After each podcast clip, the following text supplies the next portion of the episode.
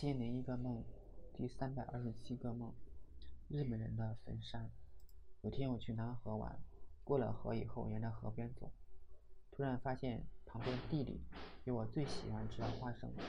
大概是因为收过花生以后下了雨，原先埋在地下的花生露了出来。我边捡边吃，这花生还是干的，没有发霉变质，味道非常好。后来来到一个河沟里。这里有很多茅草墩，茅草被烧了以后露出下边的根，旁边还有很多小土豆，太神奇了！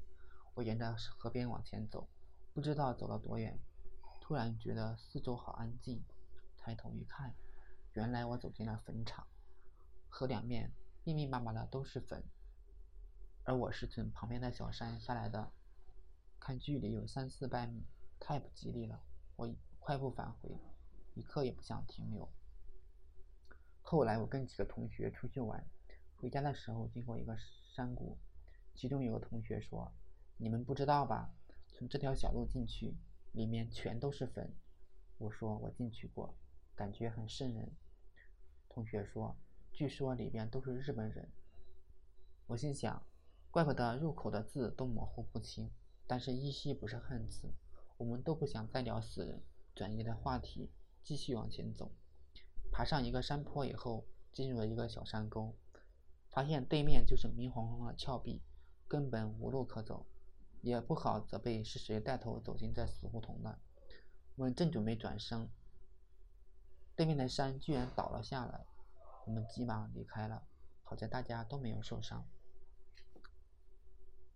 我总觉得最近看日剧太太多，心里隐隐担心未来的中日关系。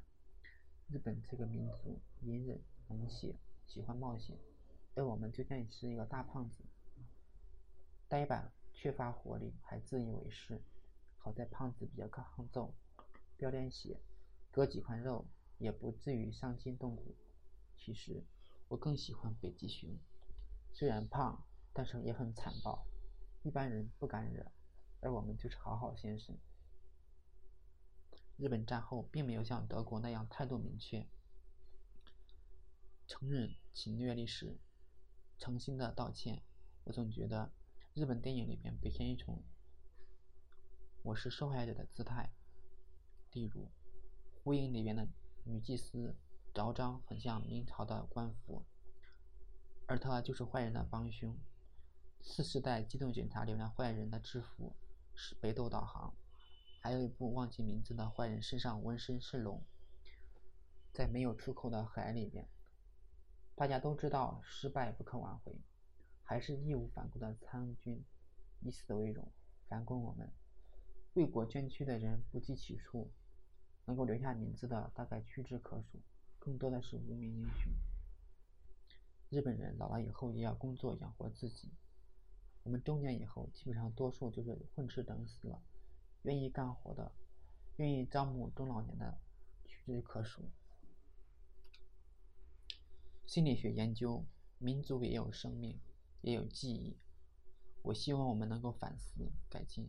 昨天看了公众号说，二战日本有一千万正规军，这是多么的不要脸！要知道，日本二战时两个师团就可以发动战役，总人数大概是五到六万。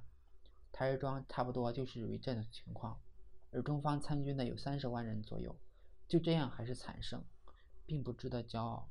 平时不管你是你多么爱国，真打仗的时候怂不怂，天知道。就像大清朝一样目中无人，一打仗一败涂地。